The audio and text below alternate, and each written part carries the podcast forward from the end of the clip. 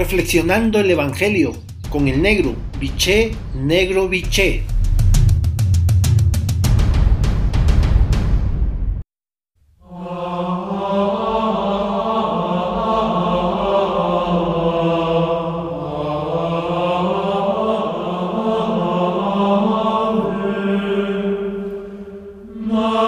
Buen día hermanos y hermanas. Hoy el Evangelio de Lucas en su capítulo 1 versículo 39 al 56, la frase central es la siguiente.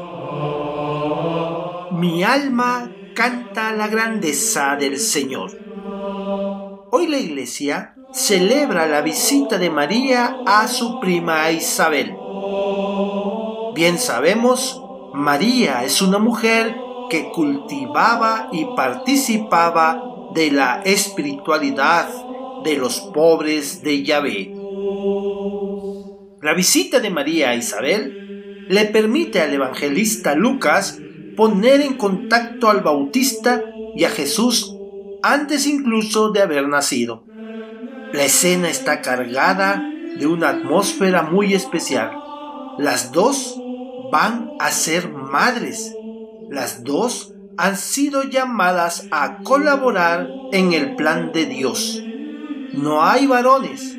Zacarías ha quedado mudo. José está sorprendentemente ausente. Las dos mujeres ocupan toda la escena. María, que ha llegado a prisa desde Nazaret, se convierte en esta figura central todo en ella gira a su alrededor y a su hijo. Su imagen brilla con unos rasgos más genuinos que muchos otros, que le han sido añadidos posteriormente a partir de advocaciones y títulos más alejados del clima de los evangelios. María, la madre de mi Señor, así lo proclama Isabel a gritos y llena del Espíritu Santo. Es cierto, para los seguidores de Jesús, María es, antes que nada, la madre de nuestro Señor. Este es el punto de partida de toda su grandeza. Los primeros cristianos nunca separan a María de Jesús. Son inseparables. Bendecida por Dios entre todas las mujeres, ella nos ofrece a Jesús fruto bendito de su vientre. María la creyente. Isabel la declara dichosa porque ha creído. María es grande no simplemente por su maternidad biológica, sino por haber acogido con fe la llamada de Dios a ser madre del Salvador. Ha sabido escuchar a Dios ha guardado su palabra dentro de su corazón, la ha meditado, la ha puesto en práctica cumpliendo fielmente su vocación. María es madre creyente. María la evangelizadora.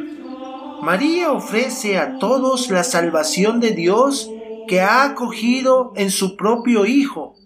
Esa es su gran misión y su servicio, según el relato María evangeliza no solo con sus gestos y palabras, sino porque allá a donde va lleva consigo la persona de Jesús y su espíritu. Esto es lo esencial del acto evangelizador. En este sentido, su magnífica es una oración revolucionaria de una joven llena de fe, consciente de sus límites pero que confía en la misericordia divina. Ella le ora a un Dios que se aparta de los que se aferran al poder y al dinero y se hace cercana a los problemas de los humildes y hambrientos. Su cántico nos ayuda a comprender cómo la misericordia del Señor es el motor de la historia de todo ser humano, como el conjunto de la humanidad. La Iglesia está llamada a releer este canto de liberación encarnándose solidariamente en los pobrecidos y las víctimas.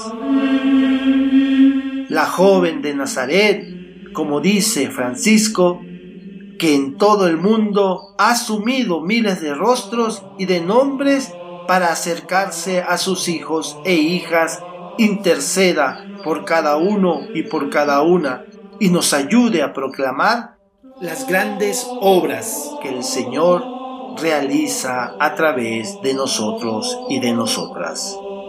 La alegría de María, el saludo de María, contagia la alegría que brota de su Hijo Jesús. Ella ha sido la primera en escuchar la invitación de Dios. Alégrate, el Señor está contigo. Ahora, desde una actitud de servicio y de ayuda a quienes la necesitan, María irradia la buena noticia de Jesús, el Cristo al que siempre lleva consigo. Ella es para la Iglesia el mejor modelo de una evangelización gozosa. Por lo tanto, para tu reflexión de esta mañana tarde, tomándote el tiempo necesario y el silencio que tú requieres, la pregunta es, ¿cuál es el rasgo de María, la Madre de Jesús, que te gusta más? Hasta entonces, un abrazo, los quiero y rezo por ustedes.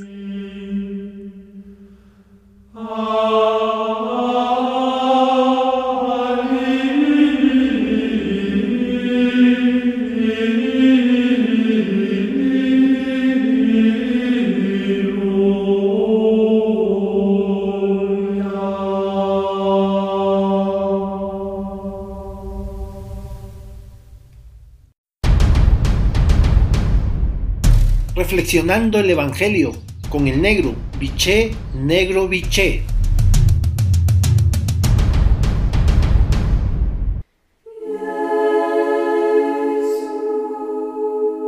Buen día hermanos y hermanas. Hoy el Evangelio de Mateo en su capítulo 10 versículo del 7 al 13, la frase central es la siguiente anuncien que el reino está cerca. El reino de los cielos no es simplemente una buena noticia para aliviar la conciencia de las personas. El reino es, ante todo, soñar, echar hacia adelante, es acción. Por eso, el Evangelio de Mateo presenta a Jesús invitando a predicar a los discípulos y discípulas sobre la cercanía de este reinado. Pero no es una predicación de palabras vacías ni de hechos vacíos. Es un mensaje que traduce la cercanía de Dios a través de las obras y la providencia de Dios. En los tiempos de Jesús, no era habitual acercarse a las personas enfermas, endemoniadas o leprosas. Era sinónimo de quedar expuesto a la marginación o exclusión social. Por este motivo, su mensaje recobra fuerza a través de estas acciones, porque el reinado emerge en la historia a través de estas acciones transformadoras y subversivas. Hoy este mensaje es para nosotros y nosotras. El reinado es de acciones concretas en la historia y no en solo de palabras.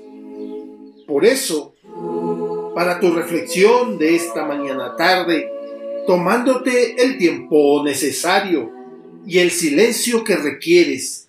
La pregunta es, ¿qué tanto mi experiencia de fe, vida, da testimonio de signos de vida y esperanza a favor de los más débiles y excluidos? Hasta entonces, un abrazo, los quiero y rezo por ustedes.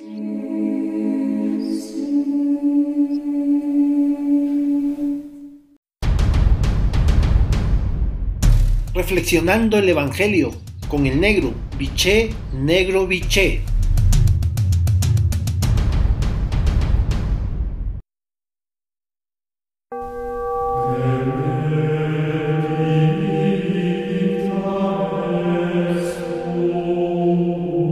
Buen día hermanos y hermanas. Hoy el Evangelio de Juan en su capítulo 17 versículo del 11 al 19, la frase central es la siguiente. Que sean uno como nosotros. En la continuidad de la oración liberadora, Jesús pide al Padre que guarde y preserve en su nombre a la comunidad discipular de hombres y mujeres el sentirse elegidos por el Padre y guardados en cohesión comunitaria garantiza una fe sostenible. Conocer la savia y fuente de donde emana la pertenencia e identidad del discípulo, de la discípula, del maestro de Nazaret, es tener la capacidad de hacer memoria, invocarla y asegurarse orientación y lucidez en medio de las tribulaciones. La unidad discipular no es un fin en sí, sino fermento de gozo filial y fraterno. La unidad es en la diversidad, en la confluencia de deseo y voluntades bajo la égida de un mismo propósito y motivación de sentido. Vivir con y en la alegría del Evangelio.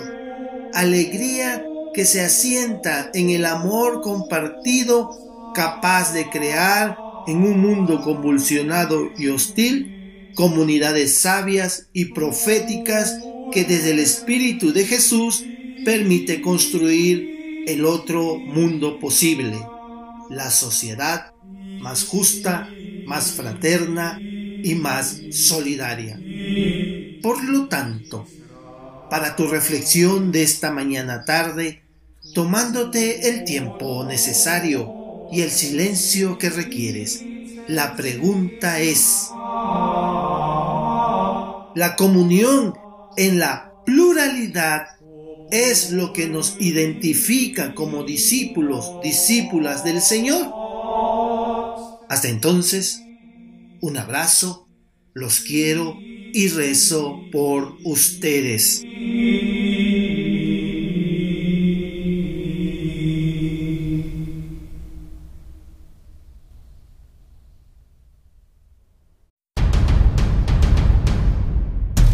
Reflexionando el Evangelio con el negro, biché, negro, biché.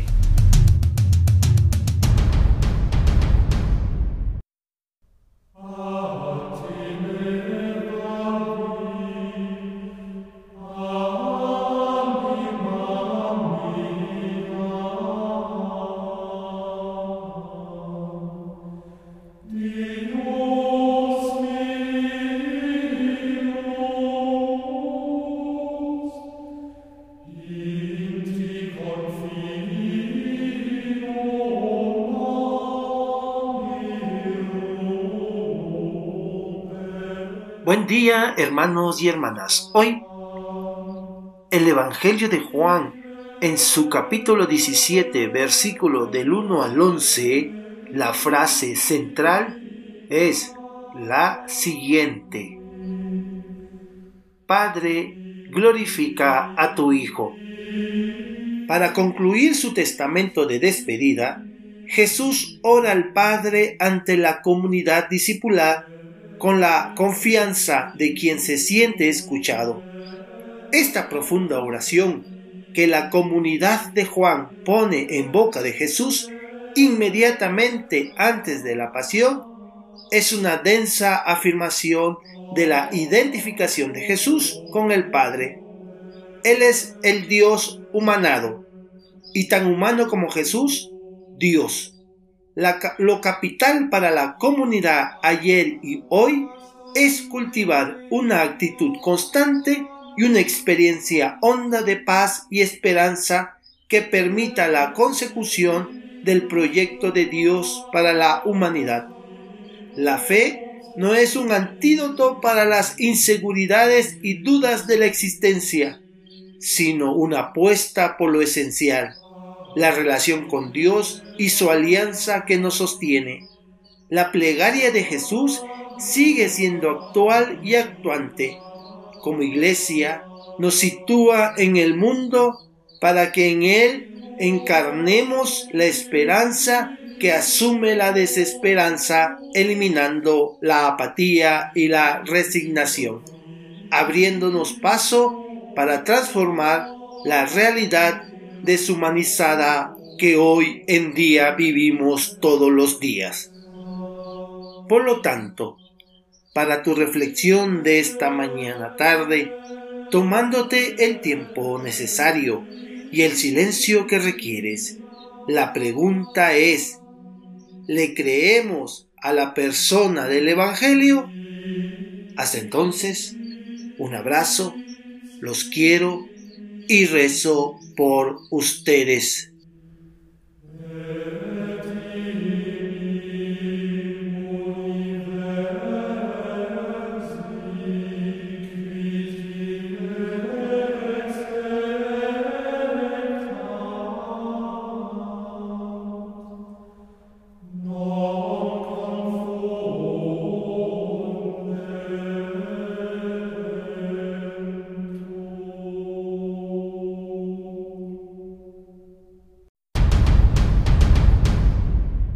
Reflexionando el Evangelio con el negro, biché, negro, biché.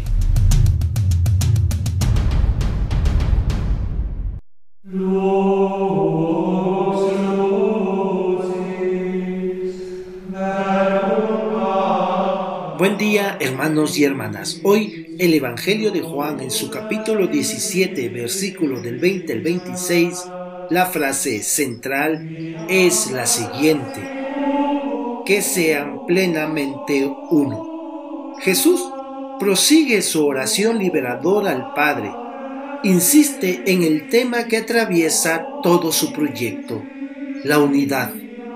De esta clave de lectura, dos aspectos son determinantes. La primera, la unidad en la pluralidad de todos los creyentes. Y la segunda, la dificultad de construir una comunidad discipular, una y plural. Jesús reitera su petición al Padre por la unidad en la comunidad de hombres y mujeres que ha de estar fundamentada en la comunión, porque es el criterio para hacer creíble su mensaje en el tiempo y en el mundo. Dicho de manera taxativa allí donde los hombres y las mujeres se unen por propósitos de bien común, sostenibilidad y solidaridad superan todas sus divisiones y dificultades. Dios no solo hace su morada, sino que permanece, porque el problema religioso y ético de la unidad es también un problema integral. No se trata de convivencia, sino de la fuerza que nos une a quienes somos distintos. Respetamos y promocionamos la diferencia y vivimos en la diversidad y hoy en día en la pluralidad. Por lo tanto, para tu reflexión de esta mañana tarde, tomándote el tiempo necesario y el silencio que requieres. La pregunta es, ¿contribuimos en la lucha por lo que nos es en común como iglesia, sociedad y planeta? Hasta entonces, un abrazo, los quiero y rezo por ustedes.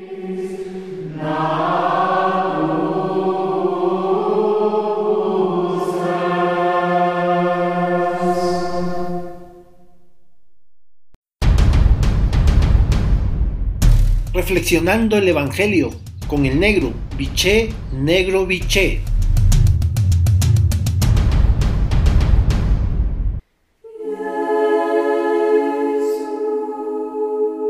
Buen día hermanos y hermanas. Hoy el Evangelio de Mateo en su capítulo 10, versículo del 7 al 13, la frase central es la siguiente. Anuncien que el reino está cerca. El reino de los cielos no es simplemente una buena noticia para aliviar la conciencia de las personas. El reino es, ante todo, soñar, echar hacia adelante, es acción. Por eso, el Evangelio de Mateo presenta a Jesús invitando a predicar a los discípulos y discípulas sobre la cercanía de este reinado. Pero no es una predicación de palabras vacías ni de hechos vacíos. Es un mensaje que traduce la cercanía de Dios a través de las obras y la providencia de Dios. En los tiempos de Jesús no era habitual acercarse a las personas enfermas, endemoniadas o leprosas. Era sinónimo de quedar expuesto a la marginación o exclusión social. Por este motivo, su mensaje recobra fuerza a través de estas acciones, porque el reinado emerge en la historia a través de estas acciones transformadoras y subversivas. Hoy este mensaje es para nosotros y nosotras. El reinado es de acciones concretas en la historia y no en solo de palabras. Por eso, para tu reflexión de esta mañana tarde, tomándote el tiempo necesario y el silencio que requieres, la pregunta es, ¿qué tanto mi experiencia de fe, vida, da testimonio de signos de vida y esperanza a favor de los más débiles y excluidos? Hasta entonces, un abrazo los quiero y rezo por ustedes.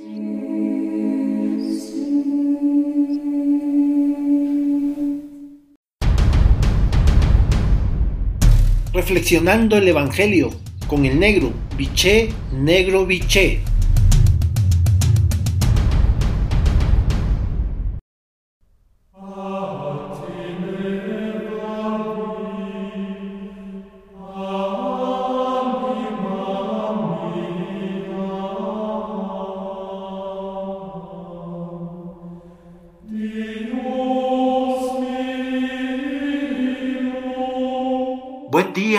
Hermanos y hermanas. Hoy el Evangelio de Juan en su capítulo 16, versículo del 29 al 33, la frase central es la siguiente. He vencido al mundo.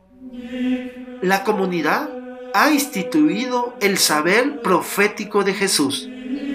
Ella dice entender a cabalidad lo que el maestro de Nazaret les ha comunicado. Pero más que una realidad palpable, su manifiesta satisfacción es un desafío. De hecho, llegado el momento crucial, la hora, se pondrá en evidencia el creer discipular, inmaduro, insuficiente, cuando abandonan a Jesús a costa de la propia seguridad. Sin embargo, dicha fe incipiente será fundamental para la configuración de la fe pospascual. La palabra de Jesús es firme. Tengan valor, yo he vencido al mundo. La densidad de la religación ética de Jesús con Dios desquicia y deslegitima los poderes de todo sistema político y religioso, asesino y corrupto. Creer en el enviado del Padre pasa por compartir su misión y destino. Esta convicción hoy nos invita a la lucidez. principio de realidad. El miedo ante el peligro de muerte suele ser más fuerte que la fe.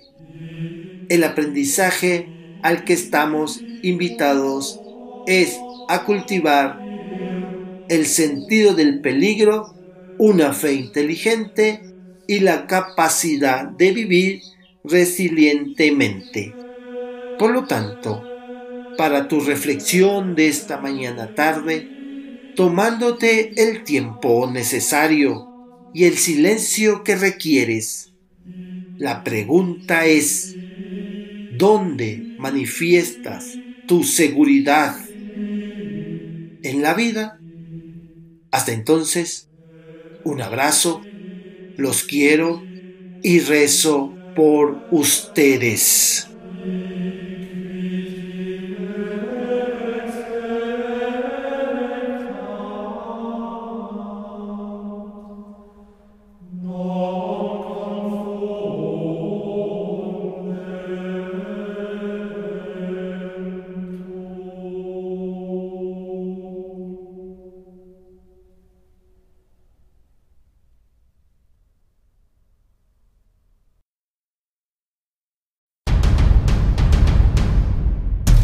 Reflexionando el Evangelio con el negro, biché, negro, biché.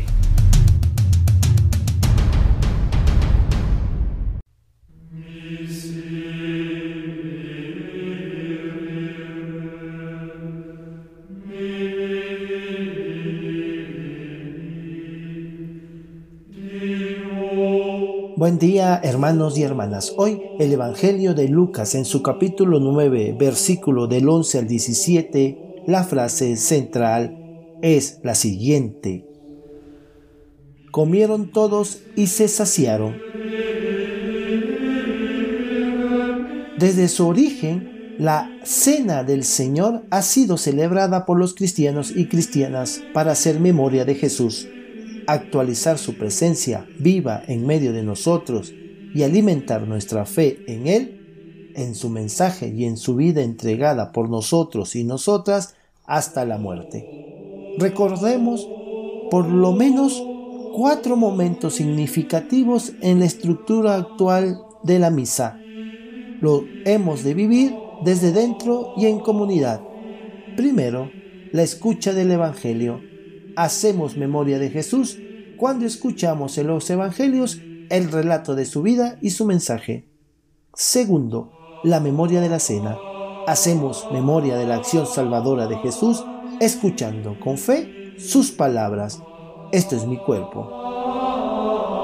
Tercero, la oración de Jesús. Antes de comulgar, pronunciamos la oración que nos enseñó Jesús primero nos identificamos con los tres grandes deseos que llevaba en su corazón, el respeto absoluto a Dios, la venida de su reino de justicia y el cumplimiento de la voluntad de su Padre. Luego, con sus cuatro peticiones al Padre, pan para todos, perdón y misericordia, superación de la tentación y liberación de todo mal. Cuarto, la comunión con Jesús. Nos acercamos como pobres con la mano tendida, tomamos el pan de la vida, comulgamos haciendo un acto de fe, acogemos en silencio a Jesús en nuestro corazón y en nuestra vida. Señor, quiero comulgar contigo, seguir tus pasos, vivir animado con tu espíritu y colaborar en tu proyecto de hacer un mundo más humano. Por lo tanto, para tu reflexión de esta mañana tarde, tomándote el tiempo necesario y el silencio que requieres. La pregunta es, ¿tomas en cuenta estas cuatro situaciones cuando celebras la memoria de Jesús? Hasta entonces, un abrazo, los quiero y rezo por ustedes.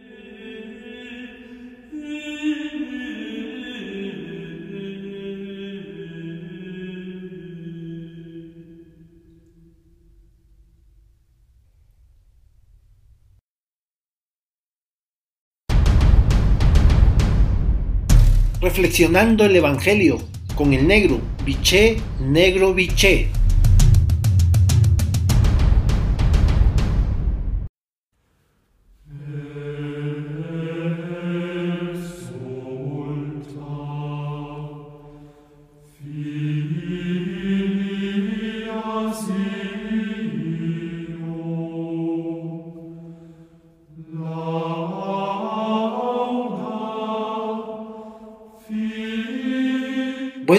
Hermanos y hermanas. Hoy el Evangelio de Juan en su capítulo 15, versículo del 18 al 21, la frase central es la siguiente.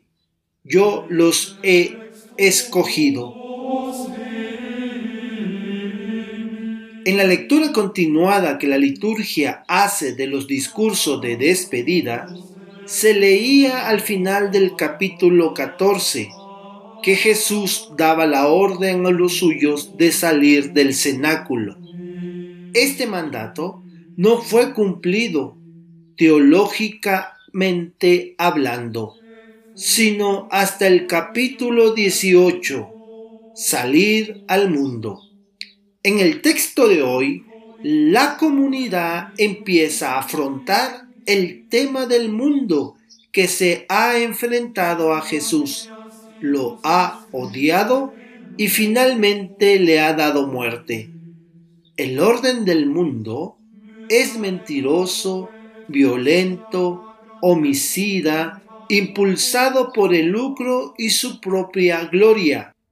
Pero es este, en el ámbito en donde la comunidad discipular tiene que encarnar a Jesús para así transformarlo desde dentro. Haciendo relectura, este es el sentido de ser una comunidad eclesial en salida hacia el mundo, aunque éste lo rechace, ya que ésta crea alternativas al orden establecido, condena toda violencia fratricida y devuelve la esperanza a la humanidad.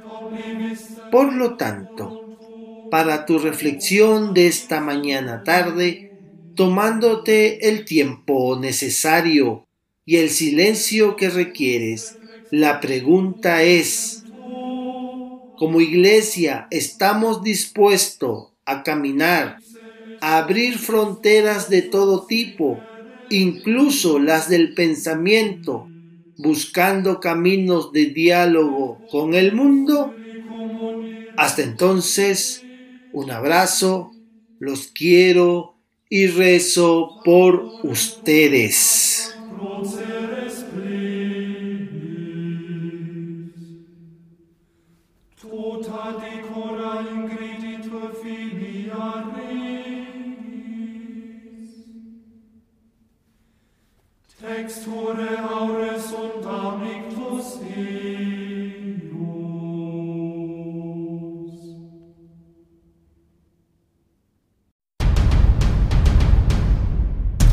Reflexionando el Evangelio con el negro, biché, negro, biché.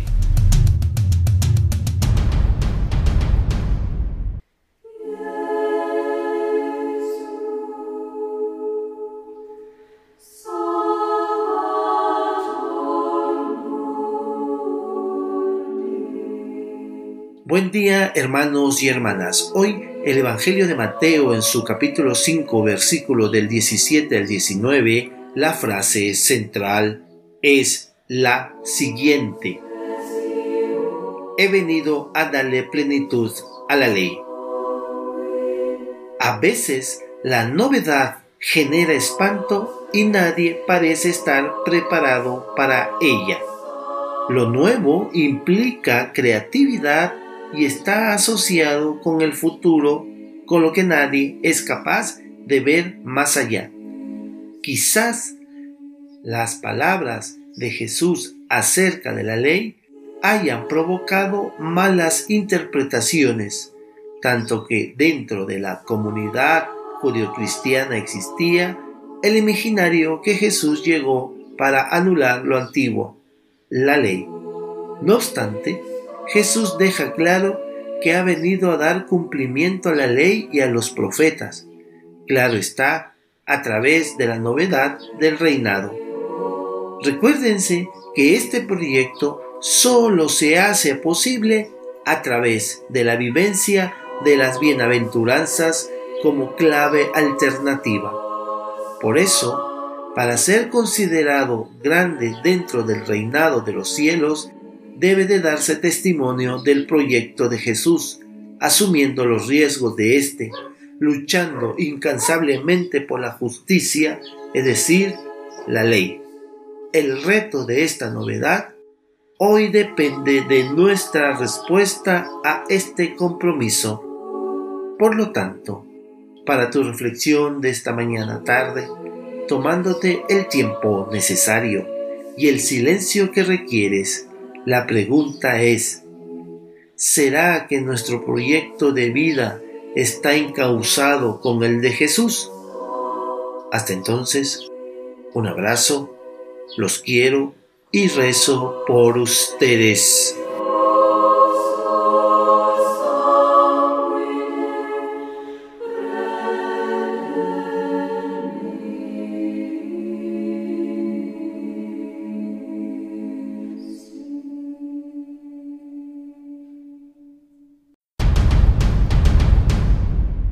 Reflexionando el Evangelio con el negro, biché, negro, biché.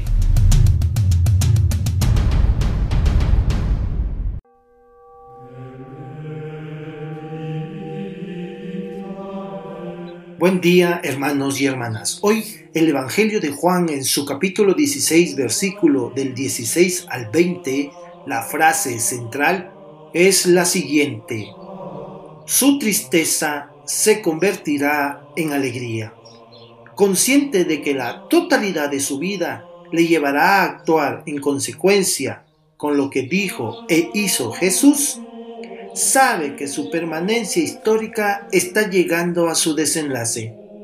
Sin embargo, también está convencido de que la experiencia de su estar de otro modo, actuando en espíritu desde dentro, sostendrá la fe y la vida de la comunidad de hombres y mujeres.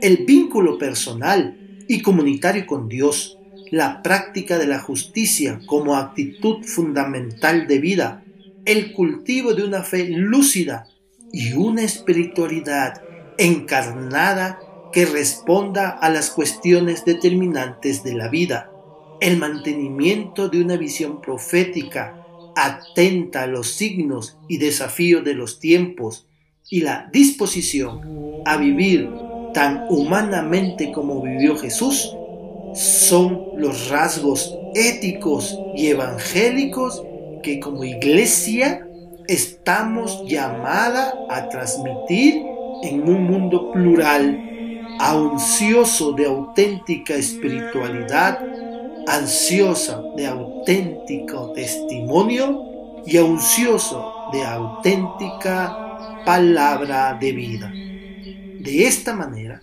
contribuimos a allanar el camino hacia la humanización integral, el peregrinar alegre hacia el reinado de Dios. Por lo tanto, para tu reflexión de esta mañana tarde, tomándote el tiempo necesario y el silencio que requieres. La pregunta es, ¿asumimos con alegría y confianza las implicaciones de vivir con coherencia nuestra fe en Jesús? Hasta entonces, un abrazo, los quiero y rezo por ustedes.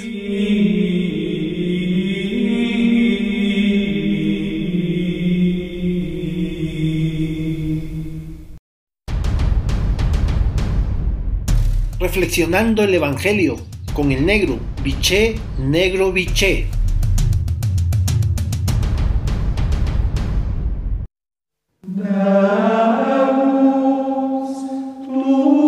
Buen día hermanos y hermanas. Hoy el Evangelio de Mateo en su capítulo 5 versículo del 1 al 12, la frase central es la siguiente.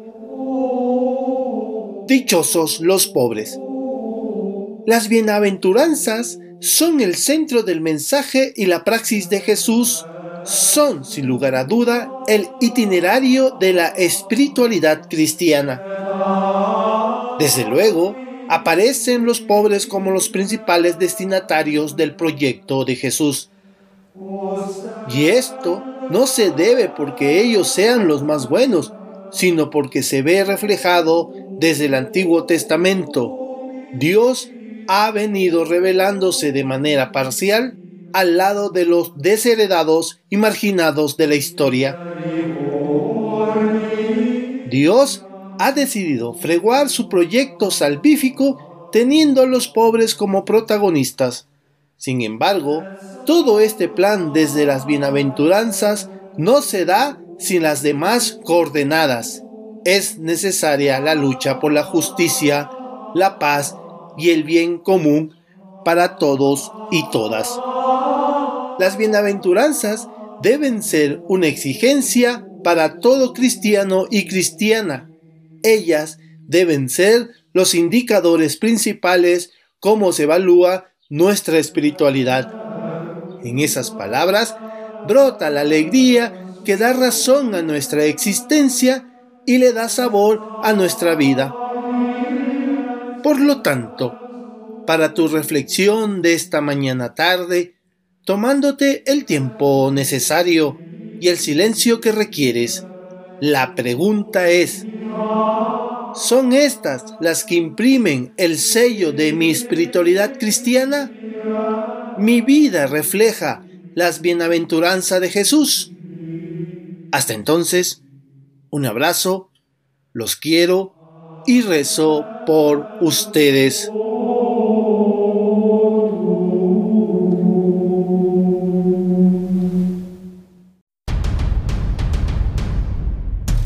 Reflexionando el Evangelio con el negro, biché, negro, biché.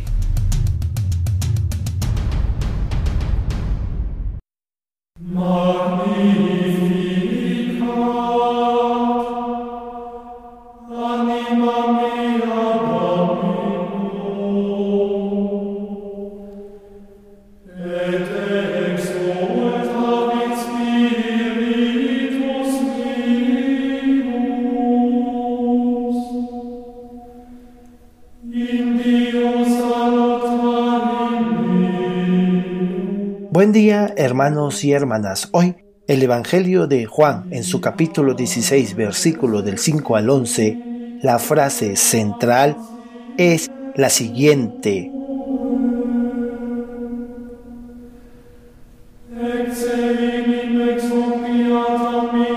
Si no me voy, no vendrá el defensor. En el Evangelio, Jesús actualiza su partida. Que el maestro de Nazaret se vaya no solo es pedagógico, sino espiritualmente desafiante para la comunidad, porque le enseña a encarnarlo con espíritu en la vida y en el mundo, siendo este aprendizaje existencial el mejor antídoto contra la tristeza, el miedo y la desesperanza que pueda agobiar al corazón del discípulo y de la discípula, el Espíritu desempeñará una doble función en la vida de la comunidad, fiscal y profética. Fiscal en tanto que desde dentro de la comunidad el Espíritu instará un juicio contra la depravación política del mundo y su orden establecido de injusticia y violencia sistemática, posibilitando resistencia y lucidez histórica, profética, en tanto que la comunidad no hace componendas con poder opresor alguno, sino que verifica lo que predica con las propias acciones, denunciando todo comercio espiritual. Sí, hermanos, denunciando todo comercio espiritual. La invitación es a vivir una espiritualidad en salida que centra y orienta nuestras acciones en la búsqueda de construir una sociedad más humana, más solidaria y más justa. De lo contrario, labramos nuestra condenación. Por lo tanto, para tu reflexión de esta mañana tarde, tomándote el tiempo necesario y el silencio que tú requieres, la pregunta es, ¿actuamos como enviados del Espíritu? Hasta entonces, un abrazo, los quiero y rezo por ustedes.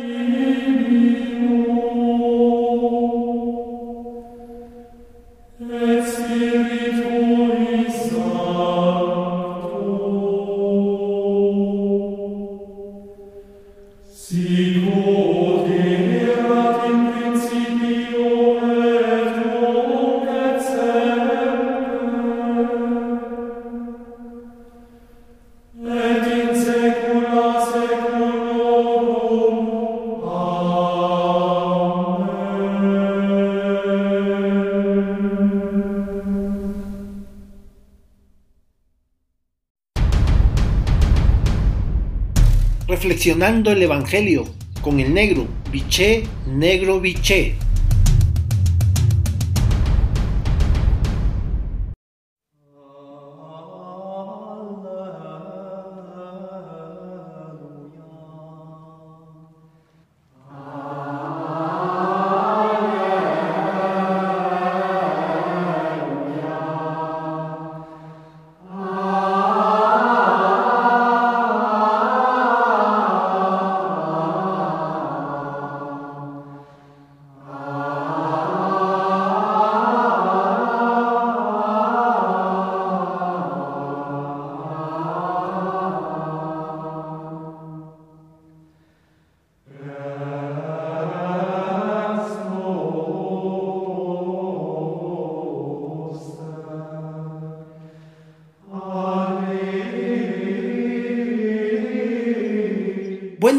Hermanos y hermanas. Hoy en el Evangelio de Juan, en su capítulo 21 del 15 al 19, la frase central es la siguiente. Apacienta mis corderos. El encuentro de Jesús resucitado con sus discípulos juntos al lago de Galilea está descrito con clara intención catequética. En el relato subyace el simbolismo central de la pesca en medio de mar. Su mensaje no puede ser más actual para los cristianos y cristianas. Solo la presencia de Jesús resucitado puede dar eficacia al trabajo evangelizador de sus discípulos. El relato nos describe en primer lugar el trabajo que los discípulos llevan a cabo en la oscuridad de la noche. Todo comienza con una decisión de Simón Pedro. Me voy a pescar. Los demás discípulos se adhieren a él. También nosotros nos vamos contigo. Están de nuevo juntos, pero falta Jesús. Salen a pescar, pero no se embarcan escuchando su llamado sino siguiendo la iniciativa de Simón Pedro. El narrador deja claro que este trabajo se realiza de noche y resulta infructuoso.